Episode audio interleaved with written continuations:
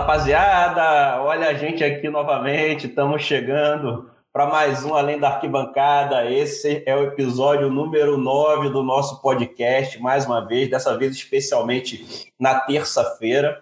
Né? Eu sou Márcio Ornelas e junto comigo aqui o parceiro de debate de sempre, Tunai Melo. E aí, Tunai, como é que foi essa maratona? Campeonato Brasileiro voltou, teve Champions League, teve rodada no meio de semana, teve rodada no final de semana. A gente assistiu jogo de futebol pra caramba, meu irmão. Como é que tá você? Assim, foi prazerosa porque futebol é sempre bom, né? É, cansativa também e ao mesmo tempo estressante porque fiz algumas apostas em determinados resultados oh, que rapaz. acabaram não acontecendo. Mas é, seguimos com uma UEFA Champions League com resultados né, é, magníficos. Né? Seguimos com o Brasileirão, com o Atlético Mineiro muito bem. Nós vamos comentar sobre isso. Com o Flamengo, será que o Flamengo está acordando? Será que o gigante está acordando com o Domi? Né? E com os clubes cariocas aí, como o Fluminense, o Vasco e o Botafogo, na sua resistência, apesar das suas limitações. Vamos que vamos. É, exatamente. Então, assim, eu geralmente tenho deixado para fazer esses pedidos no final, mas vou aproveitar e vou antecipar esse pedido aqui, que é o seguinte: olha, a gente está transmitindo esse podcast tanto pelo Spotify quanto pelo Facebook e pelo YouTube. Então, quem acompanha por uma plataforma não tem problema, pode acompanhar pela plataforma que quiser, mas a gente sempre deixa a solicitação aqui, que é o seguinte: sigam nas nossas redes sociais, apoiem o Além da Arquibancada, que é uma discussão de futebol de qualidade, que vai para além é, é, é, do senso comum do debate do futebol. Então acompanha a gente no YouTube, dá aquele like na página é, do Facebook, segue a gente no Instagram, no Twitter, enfim, onde a gente tiver e você puder dar essa força, ajuda bastante. Então é como o Tunai já bem falou, vamos começar o debate. A gente estruturou esse debate aqui meio que em dois blocos, mas o primeiro bloco é bem subdividido.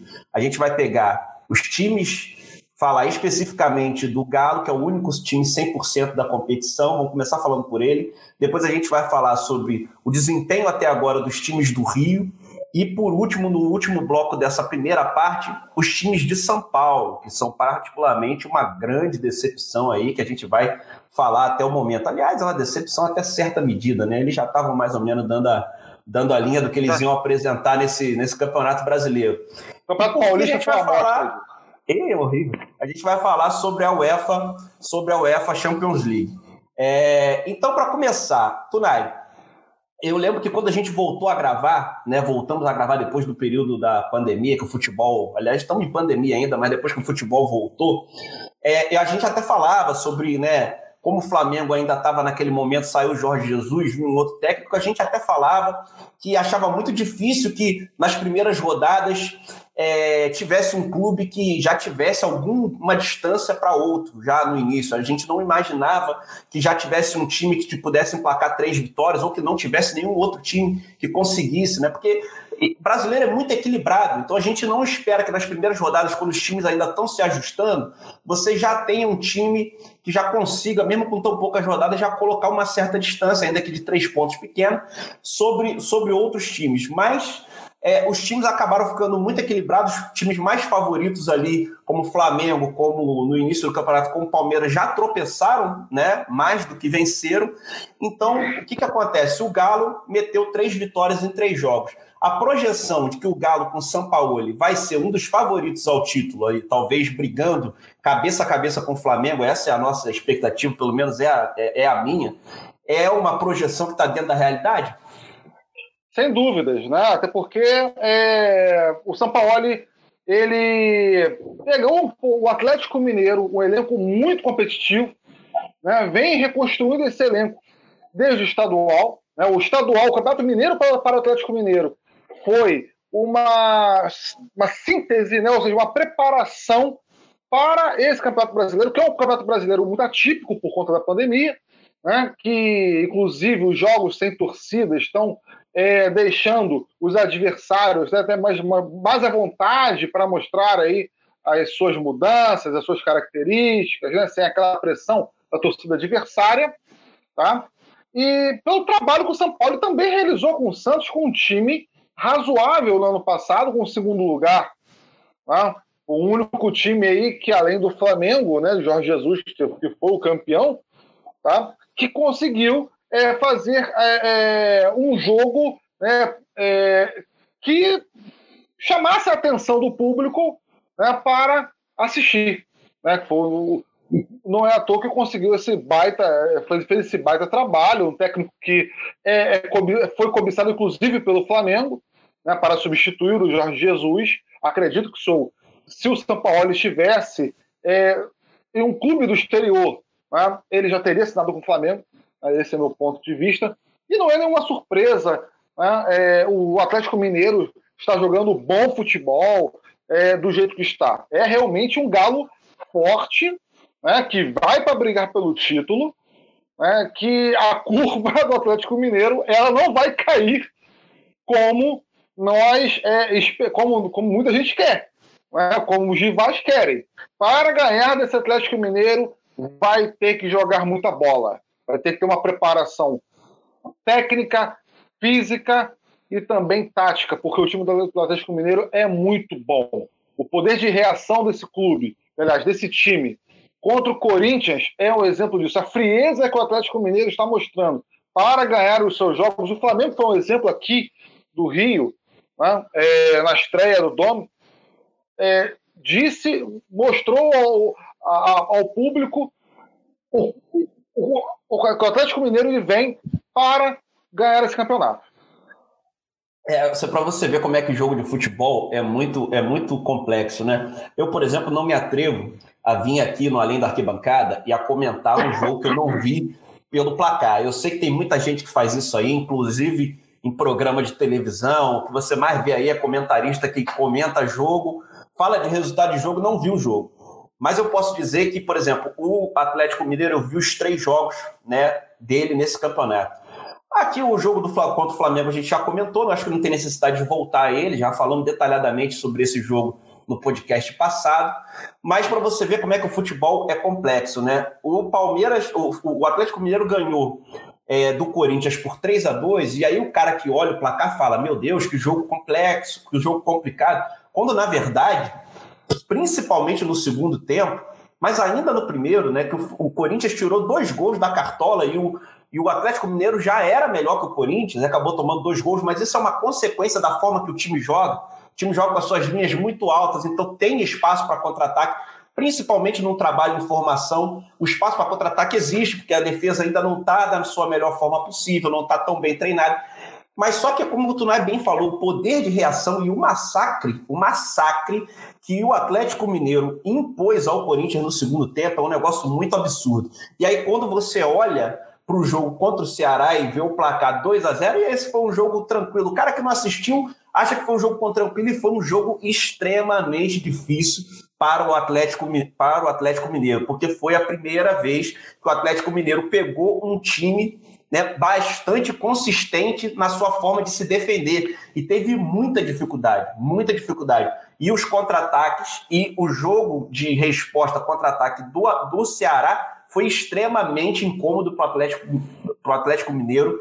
O Atlético Mineiro fez o gol, o segundo gol no último minuto, quando o ataque do Ceará tinha acabado de perder um gol, ou seja, essa partida chegou muito perto de terminar empatada e criou muitas dificuldades para o Atlético Mineiro. Então, qual é a situação aqui? Qual é a situação que eu queria destacar do Atlético Mineiro? Olha, é um jogo, é um time que já enfrentou um time que quer jogar com a bola, como o Flamengo, soube jogar é um time que já enfrentou dois times que não têm tanto a bola assim, também souberam jogar e souberam vencer. Um em circunstâncias adversas, saindo atrás no placar. Outro oferecendo uma, uma defesa extremamente bem postada. Então, ele é um time que, apesar de um jogo contra o Atlético, contra o Ceará ter sido um jogo difícil, é um time que se mostrou com uma capacidade muito grande de jogar diferentes tipos de partidas de futebol, enfrentar diferentes tipos de adversário.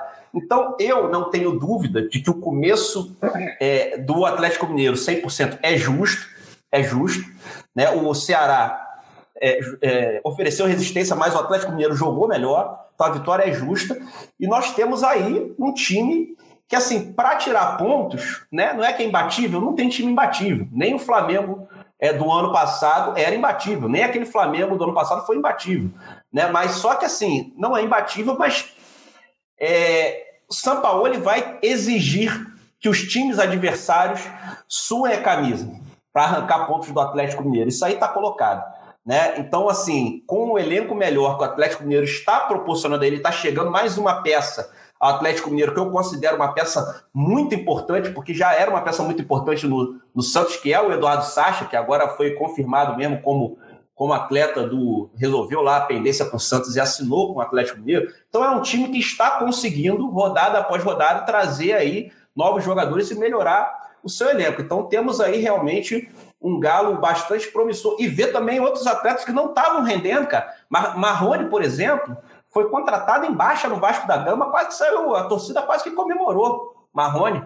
E é um jogador que tem sido não só por causa dos dois gols na última partida, não, porque ele fez um gol de pênalti, fez um gol no contra-ataque é, contra o Ceará na última partida, fez dois gols. Mas não é só por causa dos dois gols, não. Ele tem sido um jogador interessante. Só que no, no time do São Paulo não existe muito essa coisa de, de, de, de jogador absoluto. Então ele põe um rodízio muito grande no elenco, ele troca muito as peças, e quanto mais o elenco dele cresce, mais essa tendência dele trocar muito as peças já era assim no Santos. É, então eu acho que é um clube que vale vale a pena a gente seguir acompanhando, até porque os flamenguistas, eu acho que esse, sobretudo, tem que acompanhar, tem que acompanhar de perto, né? Porque, bem ou mal, o Atlético consegue três dos seus pontos em cima do Flamengo. E isso aí, no campeonato que, se for disputado do jeito que a gente está imaginando, isso pode fazer diferença, né? É, Tunai, vamos começar então pelo. Falando do Rio de Janeiro, a gente começa então pelo Flamengo, né? O Flamengo, é, a gente tem aqui dois jogos do Flamengo que a gente não analisou. E assim, ufa, ufa, né? existe, né? existe uma mudança do segundo jogo, que é uma mudança da água para o vinho. Eu queria que você explicasse. É, é, o segundo jogo do Flamengo, que foi contra o Atlético, contra o Atlético Goianiense, ele é para ser esquecido da história do clube. É um dos jogos que tem que ser esquecido né, da história do clube é, dentro do Campeonato Brasileiro. Né? O time muito mal fisicamente, um time sem brilho, um time sem vontade, um time sem sangue nos olhos, é um Flamengo sem alegria. É um Flamengo que entrou em campo que parecia, que, pare, que parecia um enterro. Né? é, o Flamengo não estava no clima do Campeonato Brasileiro. Foi um jogo assim atípico mesmo, é, com, com a mesma qualidade técnica que o, que, que o elenco do Flamengo tem, que todos estão acostumados a, a, a ver, assistir, né? É, contra o, o a rodada contra o Curitiba fora de casa, né? Apesar do Curitiba também ter as suas limitações, é um time que vem brigando ali para sair da zona né, de rebaixamento já no início do campeonato. Não tinha ainda também conquistado sua primeira vitória. É... O time do Flamengo teve uma mudança grande, né? uma mudança no sentido emocional. Ah, eu não digo na, na questão tática, na questão é, da formação do clube. Né? O, o Domenech ele teve uma reunião com os jogadores do Flamengo também com a sua com a diretoria de futebol, sendo representada pelo Marcos Braz. Acredito que esta reunião é, tenha surtido efeitos no sentido de diálogo com o treinador, né? É, o treinador conhecendo mais as características dos jogadores, e esses jogadores ficando mais à vontade para expor as suas opiniões. Essas transformações que o Domini está propondo ao Flamengo, né, é, com certeza elas iriam acontecer. Só que nós discutimos, Ornelas, até mesmo nas nossas particularidades, no nosso, nosso, papo, no nosso papo informal, qual foi o erro de Domini lá atrás, né? antes dessa vitória, lá até mesmo aí que ocasionou muitas críticas ao mesmo, né? Chamando, eu até mesmo citei que o que ele cometeu contra o Atlético Goianiense foi um estelionato tático. Você já estava pedindo a saída do. Não, não, não, não, não, não. Não, não, não. Não. Não, não, olha, mas eu estava prevendo assim, era uma tragédia anunciada. Porque o Domini ele chega ao Flamengo com um discurso de que é, o Flamengo vai jogar ofensivamente, não vou mexer drasticamente nas, é, na forma de jogo que o Jorge Jesus deixou como legado. E isso, de certa forma, deixou a diretoria e os jogadores, a torcida mesmo, né, mas é, muito confiante. Né? É, não querer, assim, não querendo que o Flamengo seguisse o legado de Jorge Jesus sem ter uma mínima alteração. Alguns comentários absurdos que surgiram, olha, só dá o um colete para cada um, né? eles mesmos vão, vão treinar, e durante os jogos você pode ficar sentado no banco, os jogadores já sabem o que fazer. Gente, é, esse foi o erro talvez do Domini, mas nos iludimos também achando que não iria ter alguma mudança. É claro que vai ter mudança. O Pedrinho fez um comentário no, em um dos programas do Sport TV, né, que foi um comentário muito feliz, né, dizendo o seguinte: se o Flamengo não quisesse, aliás, se o Flamengo quisesse um treinador que não mudasse as estruturas e essa forma de jogar do Flamengo, ele não iria para a Europa ficar com a diretoria duas, três semanas para buscar um treinador. Ele simplesmente colocaria o Maurício lá para continuar o trabalho do Jorge Jesus. Tá? E outro ponto que é interessante de discutir, que o Flamengo, ele contra o Curitiba, ele não deu um espetáculo, não foi ainda o Flamengo que nós estamos acostumados a ver, que foi a temporada de 2019, né, o início de 2020. Agora, é um Flamengo que propôs o jogo, é um Flamengo que tocou bem a bola, é um Flamengo que dominou o jogo, que criou as oportunidades. Agora, é um Flamengo também que precisa é, ver a questão do seu ataque. O seu ataque não está finalizando bem. Bruno Henrique está fora de forma, está é, sem confiança alguma. Né? O Gabigol está perdendo gols que ele não perdia há dois, três meses atrás. Né? Gols cara a cara. Até tudo, tudo bem que tudo bem que nesse jogo contra, contra o Curitiba, diferente do Atlético Goianiense, não. O Atlético Goianiense ele perdeu um gol de cara que ele fez 300 assim em 2019 e perdeu um, um, de forma absurda. Contra o Atlético Goianiense, ele buscou bem o jogo, deu chutes a gol, né? A comunicação do Atlético do ataque do Flamengo melhorou, tá? Principalmente na questão da ligação entre o meio ataque com o Everton Ribeiro e com a Rascaeta, que foram os dois destaques do jogo. Não achei que o Gerson foi um jogador que jogou absolutamente nada. Eu achei que o Gerson marcou bem, distribuiu bem o jogo. O, aquele menino que cantou no lateral direito, o João Lucas, né? Que tinha sua desconfiança por ser muito novo, não estava, não fez boas partidas no, no, no estadual, não comprometeu o sistema defensivo. Né? É, o Flamengo foi um time organizado. Acredito que, de acordo com o tempo, a perspectiva são as melhores possíveis. Agora, é, e sendo, sendo essa melhora, essa melhora acontecendo, né, com certeza é um forte candidato junto com o Atlético Mineiro né, é, até o final do campeonato. É, eu acho o seguinte, ô, Tonai, assim, vou, vou, vou focar mais no último jogo, porque até porque tá, tá mais vivo na lembrança da galera. Só ressaltar que, assim, algumas coisas a gente precisa reconhecer. O, o Domi errou feio contra o Atlético Goianiense e teve a humildade de ouvir o elenco, né, ver que a coisa não ia por um bom caminho é, e dar um passo atrás.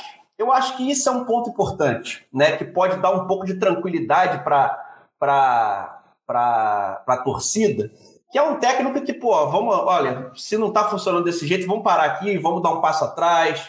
É, talvez o que eu tenha que mudar aqui possa ser de uma forma mais devagar, mais lentamente. E, e, eu vou elogiar também o Atlético Goianiense por essa vitória, porque assim, o Wagner Mancini, que se não é um treinador genial, viu ali o Rodrigo Caio na direita, meu irmão, e construiu o caminho da, da, da vitória do Atlético Goianiense com bola longa nas costas do Rodrigo Caio. Então, assim, não inventou a roda, mas viu ali a fragilidade. E, e, era nítido, né, cara? Era nítido, assim. É, talvez, talvez o Domi pudesse ter corrigido, inclusive no decorrer do primeiro tempo, o posicionamento do, do, do Rodrigo Caio, porque era nítido que ele estava extremamente desconfortável naquela função, tomando bola nas costas, não sabia como se movimentar. É difícil, cara. É assim, é, jogou improvisado e, não tre... e provavelmente não treinou para isso. É, então, o, o Domi dá um passo atrás e o Flamengo faz uma partida muito sólida contra o Curitiba. O que, que eu quero dizer com muito sólida? Faz uma partida segura.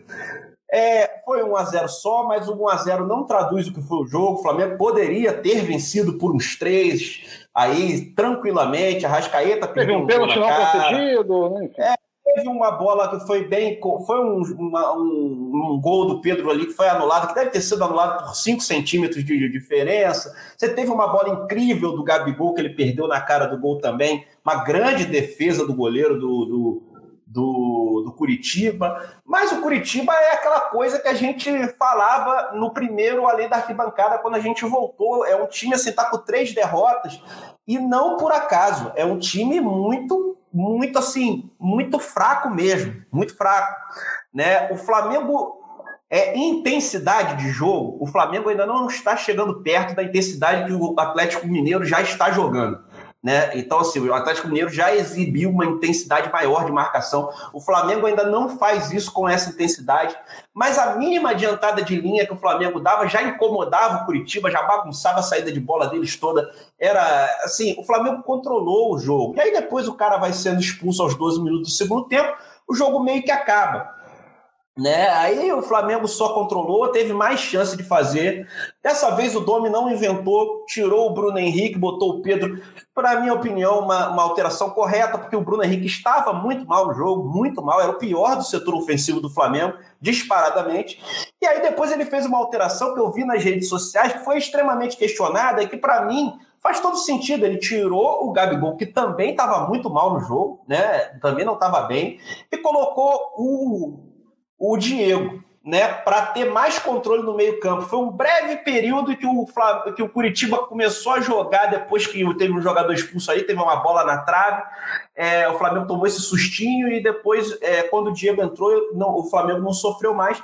Aí o pessoal ficou falando, mas por que, que não botou? Eu podia ter botado o Pedro Rocha, podia ter botado o Michel. Sinceramente, não tinha necessidade. O Flamengo não corria riscos. O Flamengo tinha pressão ainda ofensiva. E é um jogo num campo ruim para jogadores como o Michael. O Michael é um jogador que carrega muito a bola, jogador de velocidade. O campo estava pesado, estava muito molhado, muito encharcado. Não era jogo para essa correria. Não tinha necessidade. E a vitória ali era o mais importante, cara. Infelizmente, assim, é, não, é, não é jogar pelo resultadismo, mas se o Flamengo empata aquela partida ali, a casa cai. A casa cai, entendeu? Porque a pressão é assim, infelizmente. É, então eu acho que ele foi bem nas mexidas, fez uma mexida para segurar não para segurar o jogo, mas para ter mais um meio-campo, o Flamengo continuou ofensivo, teve até uma chance no, no final ali, ali é, com uma chance ali no final com o Arrascaeta, né, que chutou em cima do goleiro. É, e eu achei que o Domi foi bem, e a tendência, na minha avaliação, é que esse time melhore, entendeu? Agora, o que você falou do Pedrinho aí, para mim tá perfeito. Gente, para mim o Pedrinho é hoje um dos melhores comentaristas da Sport TV, para mim é o melhor.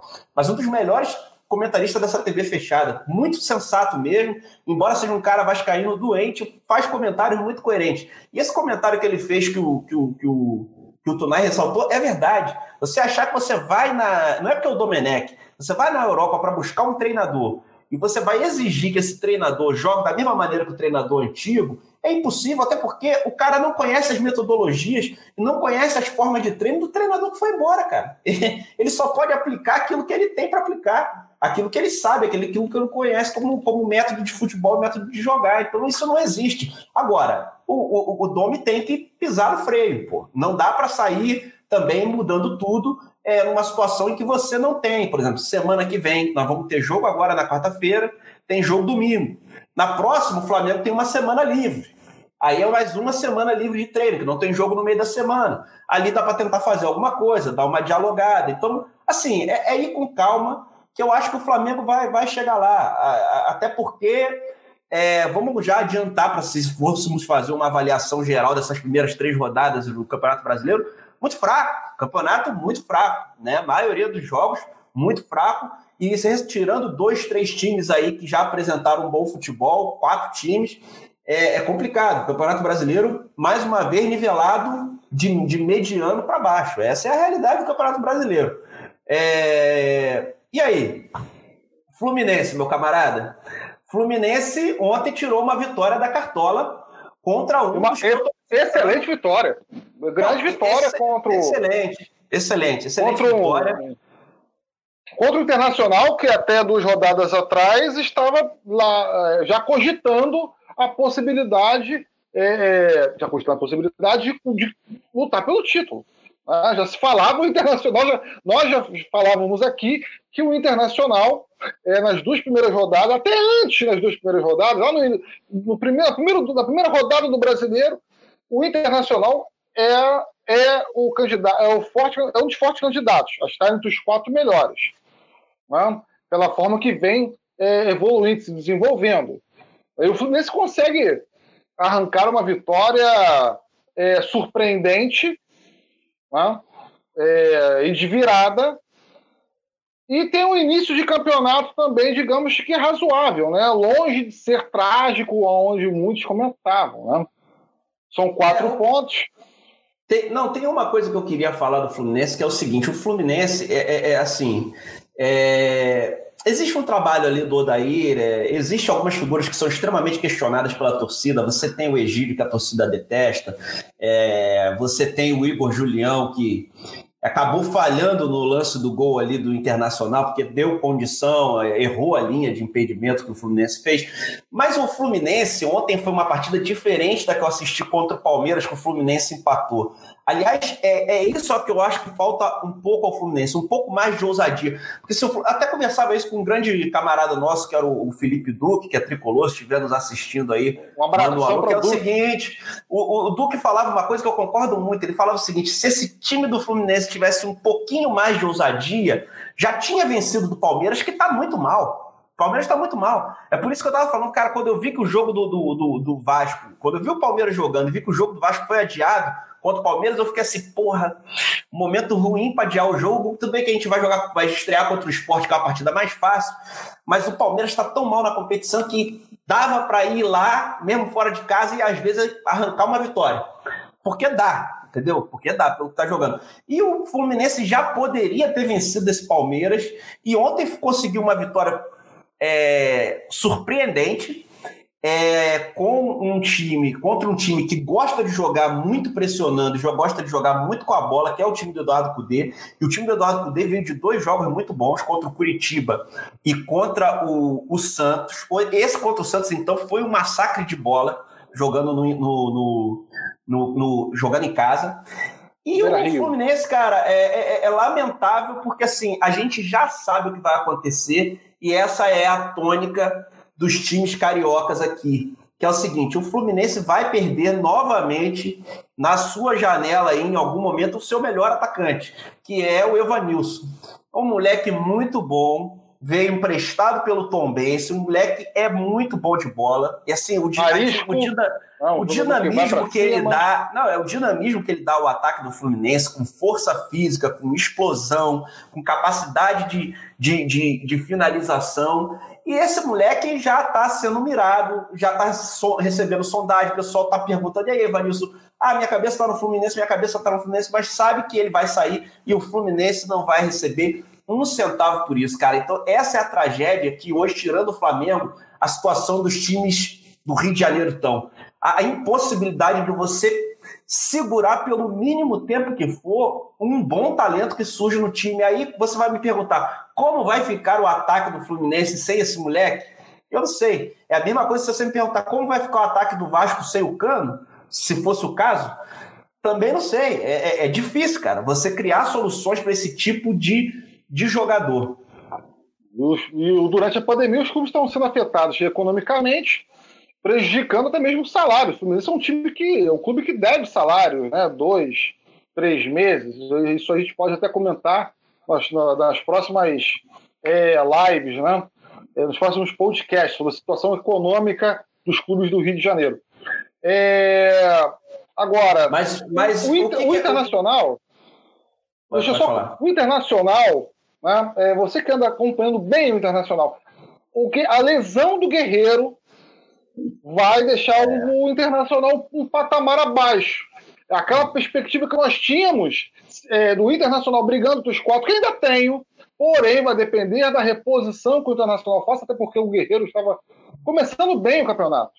Nós estamos fazendo um é. bom campeonato brasileiro. Começou bem, começou bem, e tem mais. O, o, o, o, o Internacional não tem um jogador reserva que faça a função do guerreiro. Isso é um problema sério. Tanto é que já começou a especulação aí de quem vai ser o substituto. O Guerreiro não joga mais em 2020. é, sofreu uma lesão que é grave para a idade dele, uma lesão no joelho, uma lesão séria.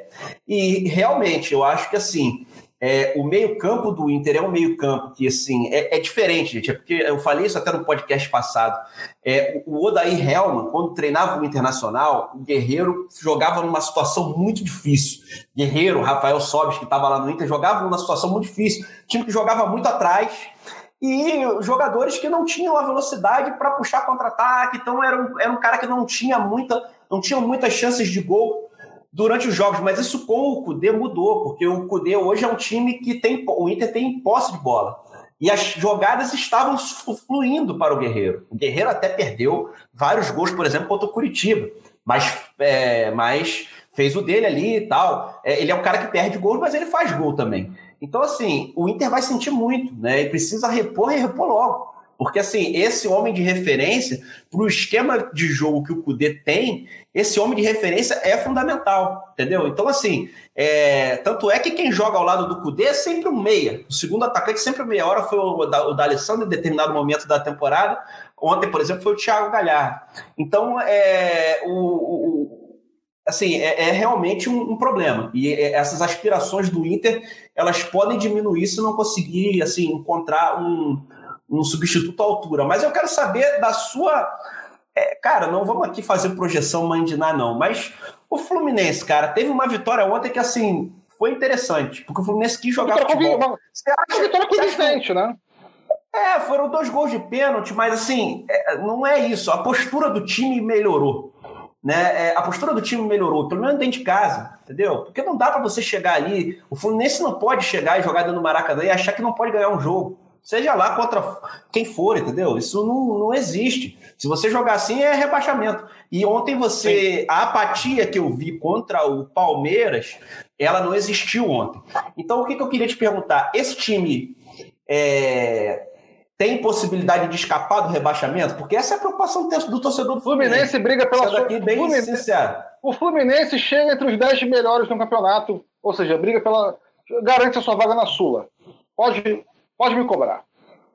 E aí, você que tem visto os jogos do Botafogo, a estrela solitária, fala ah, pra eu vi um jogo do Botafogo. Eu vi dois jogos, né? Contra o Bragantino e contra o Fortaleza, jogos. É, mas é contra isso. O Fortaleza foi um jogo ruim demais de assistir. Você pediu para eu acompanhar. Vai acompanhar o time do Botafogo Fortaleza pra gente acompanhar na live. Cara, olha, é, sangue nos olhos, assim, total, entendeu?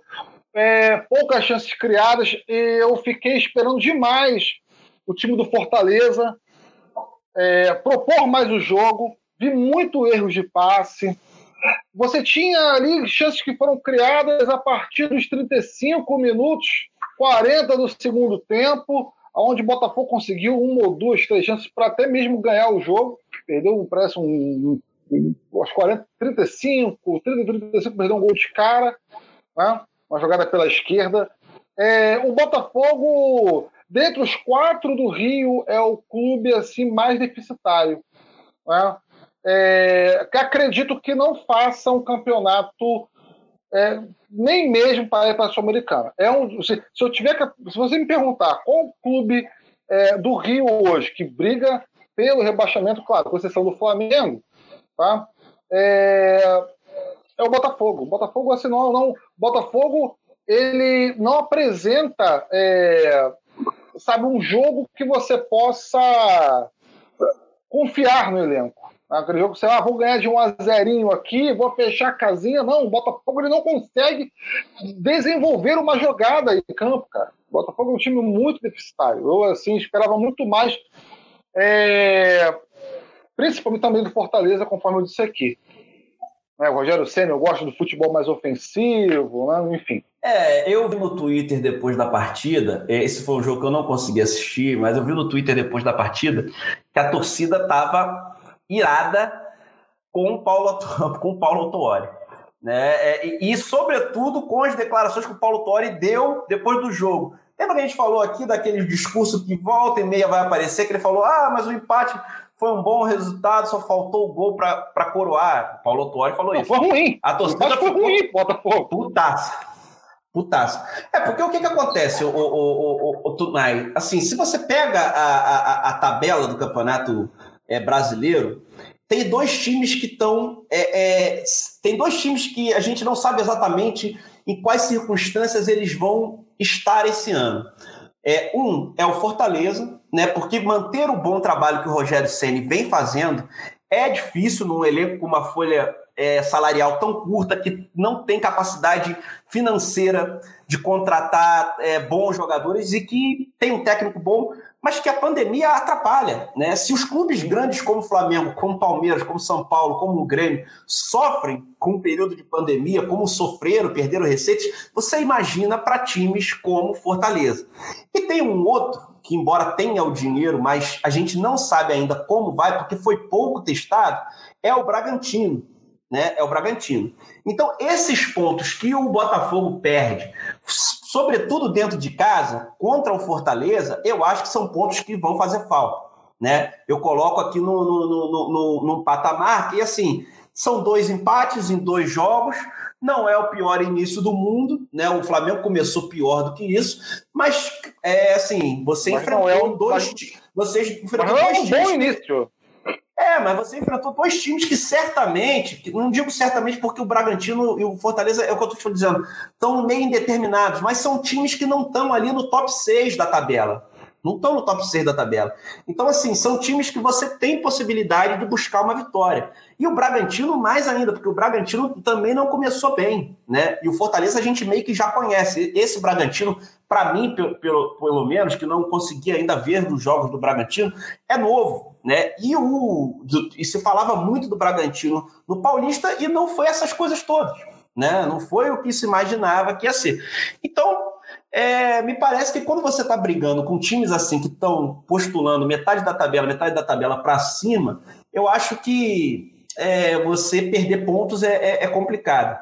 Então eu acho que o Botafogo tem que, tem que abrir o olho, tem que abrir o olho, porque não começou bem e agora nessa atual situação, claro que ainda tem um jogo a menos, por exemplo, em relação ao Flamengo, mas me parece que perder pontos contra esses times é, é, é complicado, entendeu? É prejudicial, porque você pega o Flamengo com é, zero pontos em dois jogos, com a transição de, do técnico, um técnico, né, elenco fora de forma, mas o Flamengo tem uma perspectiva diferente mas tem destaque, do, do, do Botafogo. O, o, o Tunai, tem destaque para o time do Botafogo aí?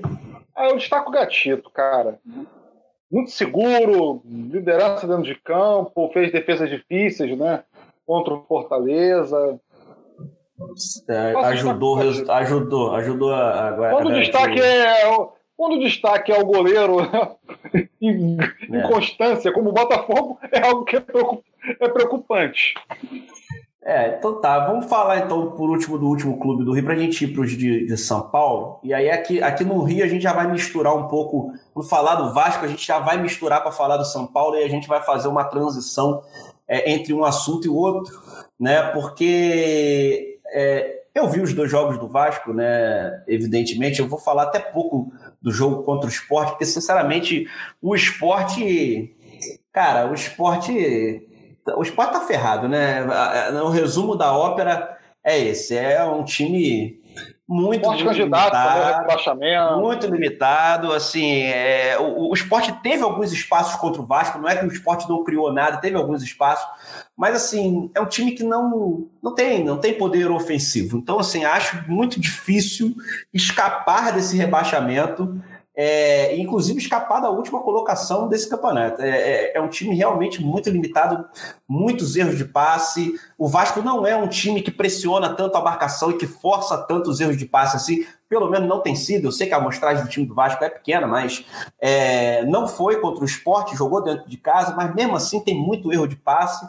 É, e o Vasco não ofereceu muitas dificuldades. O Vasco fez ali dois gols e, e meio que cozinhou o jogo tocando bola, enfim. No final até sofreu um pouquinho de pressão, mas, mas nada muito. Agora, o, o, jogo contra o São Paulo, esse sim foi interessante. Porque o São Paulo é um time que gosta de ter a posse de bola como o Fernando Diniz, não é? Mas só que o São Paulo, né? E aí eu vou falar até um pouquinho do São Paulo para depois explicar como é que foi o Vasco nessa, nessa primeira parte, porque eu achei que o Vasco jogou de uma forma muito inteligente contra um time que sabia que ia ter mais posse de bola do que ele, né? E que ia pressionar, sobretudo nos minutos iniciais dos, prime... dos, dos tempos, né? Tanto do primeiro quanto do segundo. O, o, o, o, São Paulo tem a posse de bola, né? Tem por hábito sair tocando desde a sua defesa do seu goleiro até chegar ao último terço do campo. Mas é impressionante o, o, o, o, não falo isso só por esse jogo. O São Paulo tem uma posse de bola extremamente inoperante, né? Toca para lá, toca para cá. É, não tem um jogador que consegue fazer uma jogada individual, não tem um jogador que consegue fazer um passe mais vertical para colocar um companheiro em melhor posição. Com, vou tirar aqui um destaque do São Paulo nessa partida de ontem, que para mim foi o melhor do time, que foi o Paulinho Boia, né, que era o único ali do time Daniel também tentou, mas ele era o que tentava verticalizar mais as jogadas. Pegou um Vasco muito fechado no início do jogo, que tomou muita pressão e tentou sair jogando com a bola no chão, no, no chão diga-se de passagem. Essa tem sido uma característica muito marcante da de diferença entre o time do Ramon e do, e do Abel, que o Vasco tem tentado sair com a bola no pé, não tem conseguido, contra o São Paulo não conseguiu, não conseguiu, ainda carece de mais treino e de talvez melhor capacidade técnica dos jogadores para poder fazer isso, mas errou muito a saída de bola, mas tem tentado. Mas tem tentado. E depois o ritmo do São Paulo diminui, cara. E aí o Vasco equilibra a partida e começa a meio que controlar o jogo no primeiro tempo. E aí não faz o gol, o Thiago Volpe defende uma bola incrível lá e quando volta para o segundo tempo, é, o São Paulo volta com a mesma coisa, a posse de bola, asfixia o Vasco nos primeiros 15 minutos e mais uma vez o ritmo do time cai, mas asfixia sem criar chances de gol. Esse é o São Paulo. É muita posse de bola, enfrentou um time muito compacto na defesa. É, é de se admirar o esforço e a dedicação da marcação dos jogadores do Vasco nesse time. Muita marcação, muita correria. E o Vasco tem um atacante que é letal né? É, é letal, o Cano é letal, né? Ele não tem muita técnica, ele não tem muita velocidade, mas ele tem um posicionamento, um senso de posicionamento impressionante e de três chutes que ele fez na baliza do São Paulo, ele meteu dois gols, né? E aí no final teve aquela confusão lá do pênalti, realmente foi pênalti e realmente o goleiro se adiantou na defesa dele, isso é tudo é verdade. Foi pênalti e ele realmente se adiantou, não estava com o pé na linha. Então mandou voltar o pênalti e o Reinaldo, o Reinaldo que a torcida quer matar ele, né? Porque o primeiro gol do Vasco sai numa jogada do Reinaldo que o Reinaldo está sozinho, sozinho, mas sozinho, sem nenhuma pressão, e dá um bico para o alto, a bola vai para escanteio né? E quando vai para escanteio, tem o cruzamento, sai o primeiro gol do Vasco, o gol do Cano. Enfim, então eu tô, eu tô falando do Vasco, mas eu já estou criando aqui um ambiente para a gente falar do São Paulo. Porque, assim, perspectiva para o Vasco. É, eu entrei com a perspectiva enquanto vascaíno, mas também quanto né, pessoa que tem acompanhado o futebol, com as expectativas muito lá embaixo. Né? E não continuo com expectativas muito animadas, não, porque é o que eu estou te dizendo. A amostragem desse time é pequena. Ramon fez dois jogos no Carioca, quando o Vasco já estava eliminado, contra times que não são parâmetro. Teve duas vitórias no, no, no, Carioca, duas vitórias agora no Brasileiro. Mas uma dessas vitórias foi contra um esporte muito mal, muito ruim dentro de casa. E essa sim já é uma vitória mais significativa contra o São Paulo, que está jogando muito mal, que eu acho que não tem mais perspectiva nenhuma sobre o comando do Fernando Diniz. Eu não consigo entender. Eu não sou, gente, pela demissão de técnico, assim, mas o Fernando Diniz não se pode dizer que o Fernando Diniz não teve tempo para ajeitar esse São Paulo, já teve. Ele está desde o ano passado, né? De, talvez já faça um ano aí que ele esteja no comando do clube. Teve uma pré-temporada, teve um Campeonato Paulista, é, teve time, e o time tem erros históricos, né? O time tem uma posse de bola é, inoperante, o time tem uma defesa que era considerada uma das melhores defesas do ano passado, que implodiu com o Fernando Diniz, que era uma das poucas coisas que o Palmeiras, que o São Paulo fazia bem, e essa defesa implodiu com o Fernando Diniz. Eu não consigo enxergar mais uma perspectiva, é, porque é, é essa que é a questão. A questão não é você demitir porque o time acabou de perder para o Vasco e, e, e, e, o São Paulo vinha de vitória, venceu num jogo em que jogou pior que o Fortaleza, venceu o Fortaleza. Mas a questão não é o, o resultado no, no, no, no campeonato, é que eu não consigo enxergar para esse time do Fernando Diniz uma perspectiva de melhora. Eu acho que tudo que o São Paulo pode fazer é isso aí. E se for isso aí, nós estamos falando de um time que vai correr risco de rebaixamento no campeonato. Porque é, é, é assim, não, não, o Fernando Diniz não consegue corrigir os erros históricos. Né? Ontem, mais uma vez, o Vasco fez um gol com extrema facilidade, num, num erro de passe do, da, do time do Fernando Diniz, em que o, o Andrei puxa um contra-ataque sozinho e corre por 50 metros, sem ser interceptado, sem ser incomodado.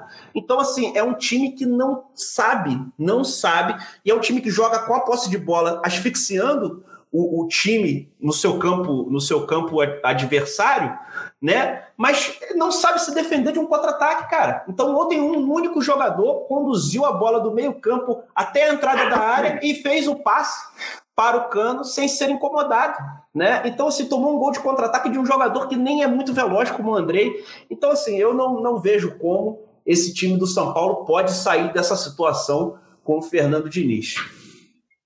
É, eu achei que o jogo contra o Vasco, as chances foram criadas. O São Paulo é um time que ele consegue criar as oportunidades. Né? Ele teve muito chute a gol.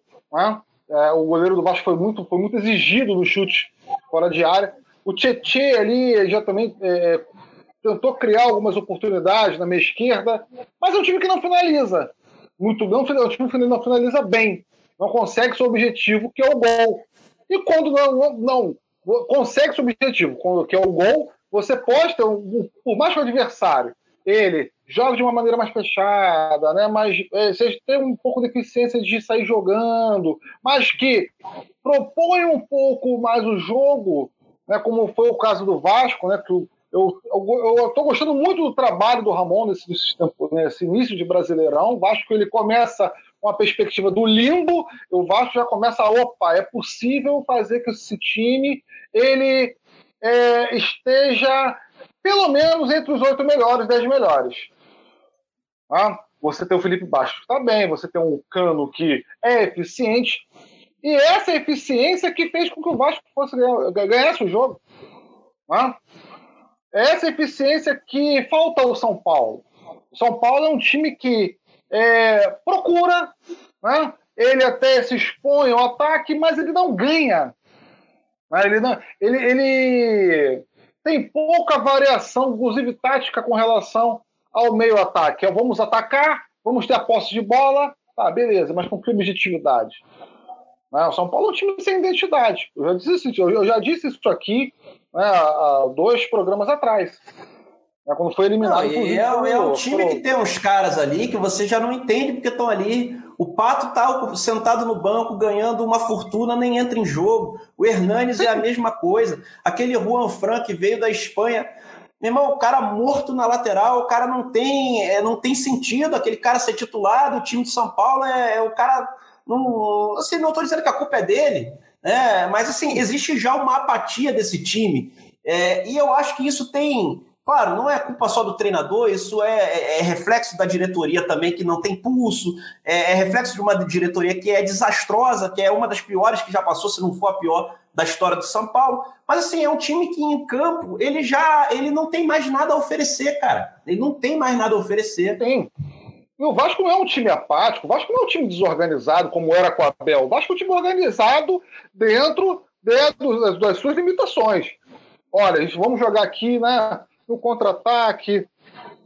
Tá, mas vamos procurar sair jogando, vamos procurar trabalhar essa bola, vamos tentar fazer aqui né, uma jogada que é, deixe o Cano em boas condições de jogo. Inclusive, o segundo gol achei uma jogada muito boa, né, na corrida ali, no, no corredor da meia direita, e ele livre para finalizar. A finalização dele é uma finalização fria né, e calculista. Ele desloca bem o Thiago, o Thiago Volpe. É, e para ganhar do Vasco vai ser duro. Ah, essa, eu, como flamenguista, eu, já falei, já o clubismo já a, a flor da pele. Mas vamos lá. Mas para ganhar do Vasco vai ser duro, né? Isso não digo só para o Flamengo, é, é, também para o Atlético Mineiro, porque é um time organizado, não é um Vasco só que joga para. Vamos jogar fora de casa com o Grêmio, vamos empatar. Não, é um Vasco que propõe. Calma aí, vamos jogar, vamos jogar aqui atrás, mas vamos sair jogando, vamos procurar jogar pelas laterais, Vamos tentar tabelar uma, fazer uma tabela aqui no, na, no ataque, procurar ali o cano, pô, o cara vem de trás também, porra, distribui bem o jogo.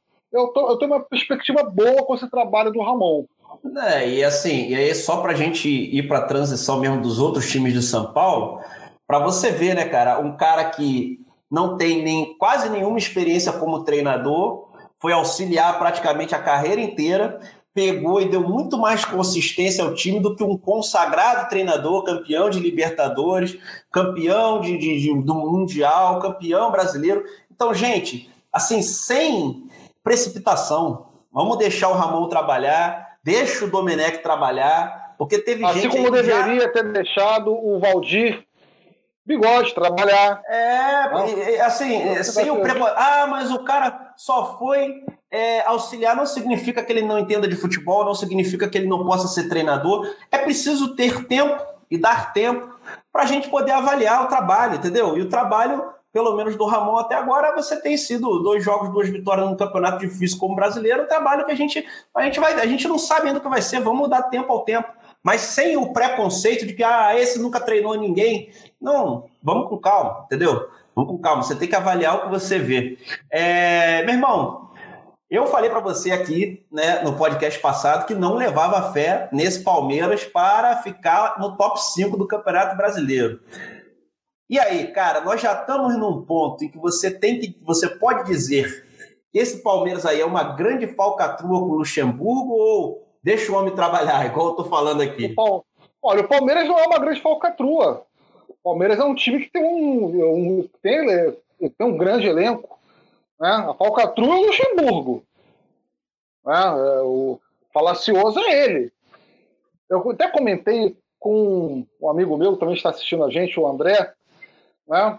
Ah, o Patrick, né? é, ele é o novo enganador, né, o grande produto, né, o merchandising do Luxemburgo, mas enganador, é um grande jogador, discordo, acho enganador, novamente repetindo, é o Luxemburgo, um treinador que se apoia em discursos orfanistas, né, é, da galera, entre aspas, do clube, muito, muito parecida com a galera do clube do vinho, né, um, um discurso que não condiz com a realidade, né? que não condiz com os resultados que ele obtém há pelo menos oito anos, né? que foi o último trabalho, diga-se, digno dele. Né?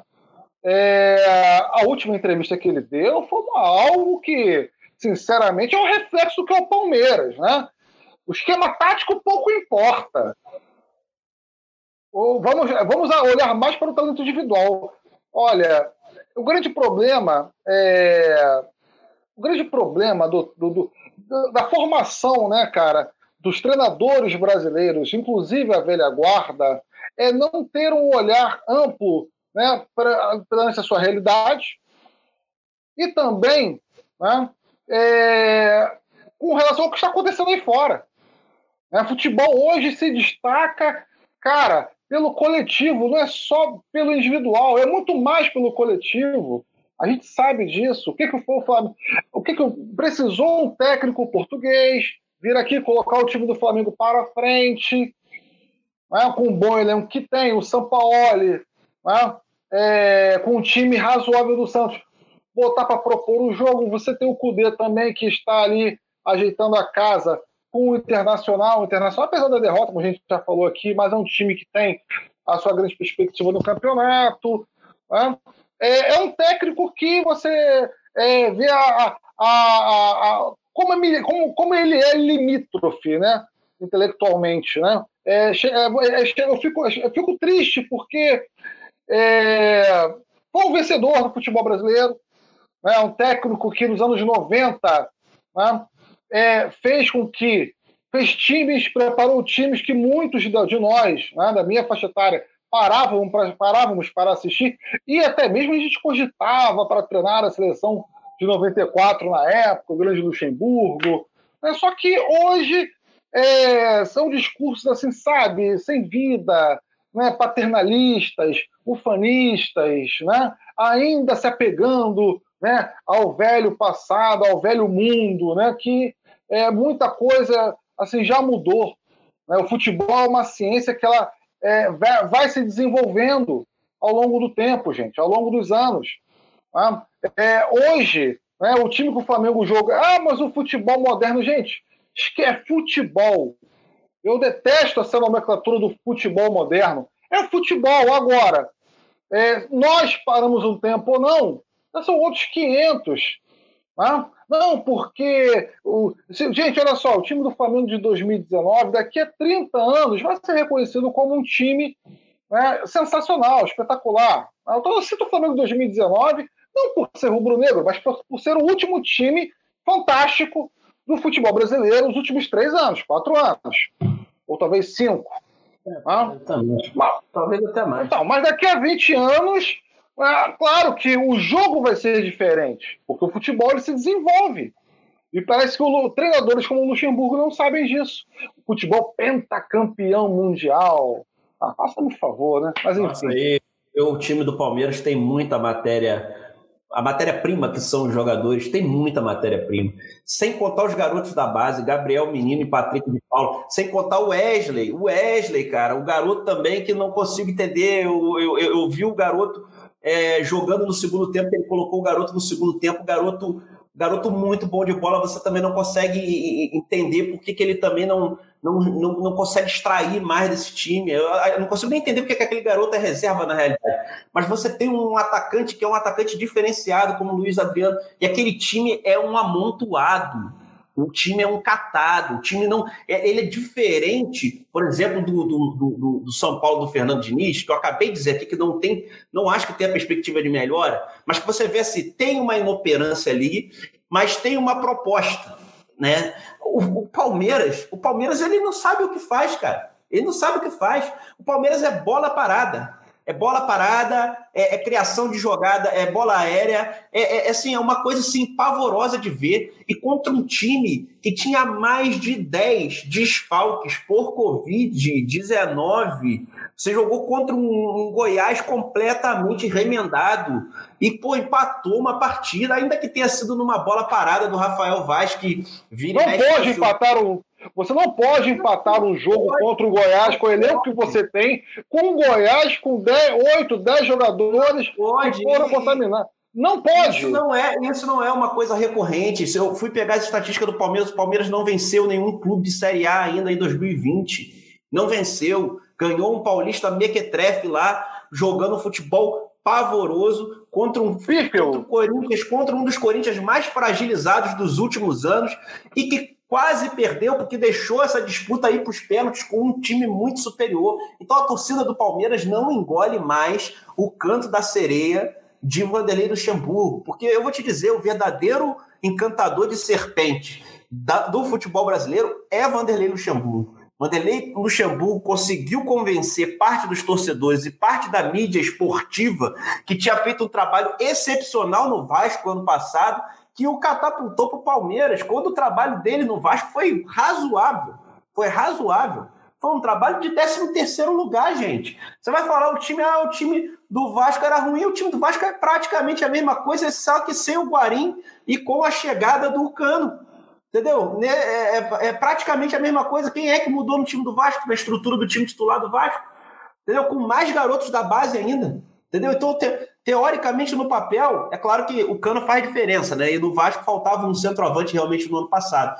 Mas você tinha outros jogadores, assim, é, é o elenco é praticamente o mesmo, é isso que eu tô querendo dizer. Então, assim, e ele convenceu todo mundo que só podia se jogar daquela maneira, se defender, e agora ele faz o mesmo no São Paulo. Cara, quando eu vi o segundo tempo e o Goiás começou a gostar do jogo, Goiás começou a tocar bola, rondando a área do Palmeiras. Não vou dizer que teve grandes chances de gol, até porque, coitado do time do Goiás, todo remendado, mas é impressionante como o Goiás não foi apertado, não foi pressionado. Como o Goiás conduziu essa partida para um empate, um excelente empate dentro das, das condições que o time se encontrava fora de casa, 10 desfalques, um excelente empate contra um Palmeiras, um Palmeiras sem vontade de vencer o jogo, sem vontade de disputar o título, sem vontade de nada. É isso que mais me surpreende no, no, no, no, tanto no São Paulo quanto no Palmeiras, que não é a mesma coisa que eu vejo no Corinthians. Porque no Corinthians é diferente. No Corinthians eu vejo mais vontade e eu vejo a limitação esbarrando na vontade dos caras. É, contra o Corinthians, e aí já passando para o Corinthians, contra o Corinthians, contra o Grêmio, o Corinthians sofreu demais, arrancou o empate, essa é a palavra, arrancou o empate, é, sofreu demais, foi bombardeado, o, Paulo, o Grêmio merecia ter vencido aquele jogo, mas é do futebol. Mas o Corinthians é diferente, cara. O Corinthians você vê, os caras correm, os caras os caras estão marcando, os caras estão com uma limitação técnica muito grande para jogar contra times bons como o do Grêmio, e o do Grêmio é um bom time. Né? Teve a chance de fazer o gol, mas pesou o histórico ali, Cássio barra Diego Souza, o cara realmente não consegue fazer fazer gol no, no, no Diego Souza, no Cássio, nem de pênalti. Entendeu? Mas o Corinthians já é outra história, Tunay, né? Eu, eu tô dizendo aqui que eu acho assim, ah, não que o, o Thiago Nunes vá fazer o trabalho, até porque o Thiago Nunes é o que está pior na tabela. Mas eu vou te dizer, cara, é, é o pior elenco também é o dele, né? Eu Mas tem uma não, cara. cara. Mas o Corinthians tem uma cara. É o, tipo, o Corinthians tem uma cara e ele não vende um produto enganado né, para as pessoas. Olha, eu vou jogar atrás, vou jogar recuado. Né, o time, eu tenho um time que ele é defensivo, ele vai jogar no contra-ataque, ponto final. Não é um, um Luxemburgo, é um encantador de serpente que projeto, projeto, projeto, né? O Popô fechou, voltou, né? como ele vem, vem vendendo esse peixe há muito tempo e que é, os seus times não mudam as suas características. Né? Podendo ser podendo, sendo o Flamengo, sendo o Vasco, sendo o Palmeiras. É, exato. E aí você tem nesse, no meio disso aí. Então, o que, que eu acho? Falando agora das expectativas dos três, assim, com base no que a gente tem hoje, é, eu acho que Palmeiras pode beliscar, vir a beliscar uma Libertadores. Tem muitas vagas na Libertadores agora no brasileiro, então não é uma coisa impossível.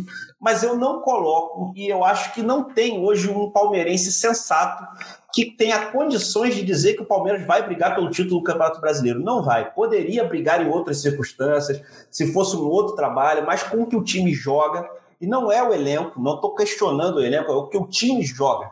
Com o que o time joga, não acho possível. E São Paulo e Corinthians é metade de, de décimo para cima, e o São Paulo, se não mudar rápido, é, pode ficar figurando ali, inclusive na berola da zona do rebaixamento porque é, é, muito difícil, cara. Eu acho que já existe uma apatia ali que é intransponível entre treinador e, e, e, e elenco, enfim. E o Corinthians de Thiago Nunes, é, assim, tem que torcer rápido pela melhora, é, pela melhora do jogo, entrar em forma, tem que torcer para que o Cantígio, que é um bom jogador, volte é, à sua melhor forma. E depende muito de algumas figuras como o Fagner. Quando o Fagner não joga, o, Corinthians tem extrema dificuldade, porque o, lado direito do ataque do Corinthians é, é, muito. é muito. O Corinthians joga muito por ali, né? E o Fagner é uma, uma engrenagem muito, muito grande nisso, mas eu não me lembro, o, o, o, o, Tunai, de um. De um de um início, e aí eu não estou falando de desempenho, número de pontos, não, mas eu não me lembro de um início em que os times paulistas, pelo menos esses três grandes, e o Santos também não começou muito bem, mas pelo menos desses três, é, que tenha começado com um futebol muito mequetrefe, cara. É um futebol. pobre, futebol, é, eu, eu, eu, não. É, está, está muito, mas muito pobre. Eu, eu não tenho tanta é, expectativa é, no São Paulo, como eu já disse aqui, no Corinthians e também no Santos. São times que vão jogar no meio da tabela. Vão brigar pelo meio da tabela. Acredito que o Santos tem uma melhor agora, né, alguns lampejos no campeonato, mas também ganhou de 3 ao Atlético Paranaense, mas também não convenceu, por mais que a vitória tenha sido por, 3, por dois gols de diferença, né? Então 3 a 0 no início, logo no jogo, e 3 a 0 durante o jogo. O Palmeiras ele belisca para mim uma Libertadores porque o campeonato está nivelado por baixo. Tá? E também que tem um elenco que tem bons jogadores, né? E para fazer o que o Luxemburgo quer, para ganhar de 1 a 0 jogar recuado sem propor absolut, absolutamente nada, né? Pra, para ele está muito bom. Né? Agora, título não. Há muito tempo eu também não vejo o campeonato, os times paulistas assim com a baixa tão baixa produtividade, não tão pobres, né, não só, não, não, digo nem com a questão do elenco, mas no futebol. No Rio de Janeiro você tem aí há muito tempo a questão os times em crise, né? Você tem o Flamengo mais recentemente se levantou. É, não, a gente está tá acostumado no Rio de Janeiro, excetuando o Flamengo, é porque nós somos do Rio de Janeiro, nós estamos acostumados com a mediocridade Sim. do futebol de Vasco, Botafogo e Fluminense, que há anos que há anos, né, que há muitos anos, inclusive, só figuram nas partes de baixo da tabela e sofrendo, e a maioria dos times, desses três times, brigando sistematicamente, ou pelo menos entrando com a mentalidade de não cair no campeonato. E isso é assim há muitos anos, então nós nos acostumamos. Agora, o futebol de São Paulo, esses quatro grandes, é, é tinham, é, vem há anos. Dominaram o futebol brasileiro. É, sim, exato. sim. Nos anos 90, dominou o futebol brasileiro. Nos anos 2000, por mais que você tenha títulos do Vasco, né, do Cruzeiro, mas você teve o Santos, São Paulo tricampeão, Palmeiras, né, há dois, três anos atrás, ganhando, ganhando títulos. Agora, essa, essa temporada é uma temporada, uma temporada medíocre, né, muito abaixo né, do, do que a gente espera, do, do ou seja, muito abaixo para quem, quem quer ver futebol. É, eu acho, acho que, que tirando, tirando o Flamengo do Rio, esse é um bom ano, um bom ano para o Atlético Mineiro e os dois e os dois do Rio Grande do Sul tentarem uma beliscada nesse título. Tentarem, entendeu? É, porque os times de São Paulo estão muito mal. Não que não possam corrigir o rumo no decorrer do campeonato. Essa possibilidade, gente, existe. Nós estamos na terceira rodada. Nós não vamos entrar aqui e falar que o Atlético. Porque isso aconteceu com o Palmeiras ano passado e olha no que, que deu. Tinha sete rodadas e todo mundo falava: e não tem como, o Palmeiras já é campeão. Não, não, não, vamos por aí. Nós estamos analisando o que passou e analisando o momento dos times. E o momento dos times não me permite observar que vai ter uma melhora significativa daqui para frente. Então, assim, eu acho que, de acordo com o que foi jogado, um bom ano para os times do Rio Grande do Sul, para Atlético Mineiro e para Flamengo, evidentemente, tentarem beliscar novamente aí esse título. É, Tunai, vamos falar então de Champions League, né? Que é o nosso último assunto aqui do, do podcast. Eu vou, vou começar falando aqui, ó. Nós demos quatro palpites. Vou falar como é que foram os meus palpites. Você anotou os palpites? É, não, Você eu errei. Não, eu vou falar aqui os palpites que eu dei, ó. ó. Eu apostei no Atalanta, me ferrei. Né? É, Atalanta eu, eu tomou apostei... um gol da, no, da, da virada no último minuto. É, você apostou no PSG. Então, eu, eu, na verdade, só acertei um, que foi o mais óbvio de todos. Apostei no Atlético de Madrid dancei, né? Apostei no Bayern, aí foi massacre mesmo. E apostei no Manchester City e também dancei. Então, eu vou parar com esse negócio de palpite aqui. Mas eu quero que você diga aí, porque eu fiquei no 1 barra 3, meu irmão. Então, não vou mais palpitar Olha, nada. Vamos, Agora, me diz aí o que você achou, cara, porque foram resultados, em certa medida, surpreendentes. Sim, o, mais surpreendente, é, no meu ponto de vista, foi o do Lyon. Né? Jogou bem ali, um sistema defensivo né, bem implementado. Eu não acompanho o campeonato francês, não tinha visto esse time do, Lyon jogar tem um bom tempo. Até um bom tempo que eu não acompanho o Lyon né, jogando. É, mas eu gostei é, do que vi né, ali com o DDB, ele finalizou bem, né, ganhou o jogo por 3 a 1 conseguiu fechar ali a casinha, né, quando estava ganhando o jogo por 2, por 2 a 1 né? Agora, os gols que o Stroll e o Gabriel Jesus perderam, se perde, né? É o ditado do futebol que quem não faz leva. Né? Nossa, é, gostei, né? É, o Leipzig foi eliminado hoje pelo Paris Saint-Germain, que perdeu de 3 a 0 então chegou, chegou. Né? É o time mais odiado, inclusive, da Alemanha, com a questão do, da Red Bull. Né? Eu também não gosto, eu torci pelo PSG hoje. Detesto com o time é, essa, era, essa, era uma, essa era uma disputa difícil, né? Porque é um time de empresa contra um time de shake, né, cara? É complicado, mas eu, eu torci pelo Paris Saint-Germain também. Aliás, o Paris Saint-Germain hoje apresentou um futebol muito convincente contra um bom time do Leipzig. Competitivo. É porque o time do Leipzig, cara, é, é, sente muito a ausência do Timo Werner. Aquele atacante que eles botam no lugar lá, que é o, o Poulsen, é muito fraco, né? É um atacante que não, não, não, não, não, substitui o cara à altura e o Timo Werner faz muita falta na frente do, do, do ataque do, do, do, Leipzig. Mas o, o, o Paris Saint-Germain jogou muito mal contra o Atalanta, né? Jogou mal. Para você ver que a minha previsão de Atalanta não era um absurdo. A Atalanta perdeu no último minuto e tomou um gol no finalzinho. Mas assim, o, o Paris Saint-Germain é um time que, quando é pressionado no seu campo de defesa, como foi pela Atalanta, porque a Atalanta só joga assim quem assiste jogos da Atalanta vê que ela não tá nem aí, ela vai, adianta a marcação. E olha que você tinha o Neymar, né? Com o Neymar você pode tomar um contra-ataque mortal a qualquer momento. Depois, quando entra o Mbappé, piora. É, mas a o Di Maria jogou assim. hoje. É, o Di Maria então, assim, jogou é... hoje fora já foi absurdo. Agora, temos aí o Bayern e o Lyon amanhã. O Bayern deu 8 a 2 no Barcelona. O que você vai dizer do jogo? Um jogo como esse, eu tenho, eu, obrigatoriamente, eu tenho que colocar o favorito como o Bayern. Claro que tudo pode acontecer. Jogo único, né? Você pode pegar o Lyon novamente num dia inspirado, com uma defesa inspirada, e arrancar um, dois gols e eliminar o Bayern. Mas a, o Bayern de Munique tem um número. Eu falei isso na semana passada. Não foi, não foi surpreendente a vitória em cima do Barcelona, foi surpreendente a goleada. A goleada foi vergonhosa. É, existem derrotas e derrotas. Derrota 1x0, 2, né, 3. Mas poxa, você sabe o que mais me surpreende? Não é, a, algo...